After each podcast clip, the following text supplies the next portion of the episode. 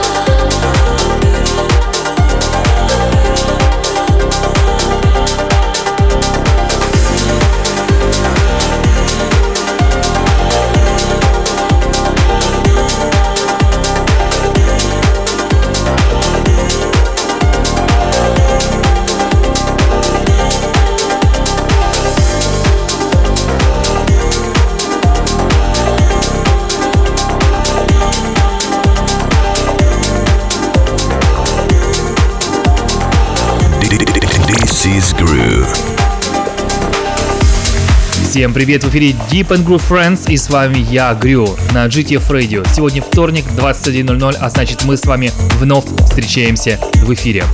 К сожалению, проект GTF заканчивает свое существование. Спустя 11 лет пришел конец, но это не повод расстраиваться, потому что будут новые проекты и много интересного. Ну а с вами сейчас я, Грю, и мы начинаем наш эфир. Только что для вас прозвучал трек True Concept Romary Give No More, и сейчас звучит This Guy Band Нептуна в ремиксе от Guy Baron.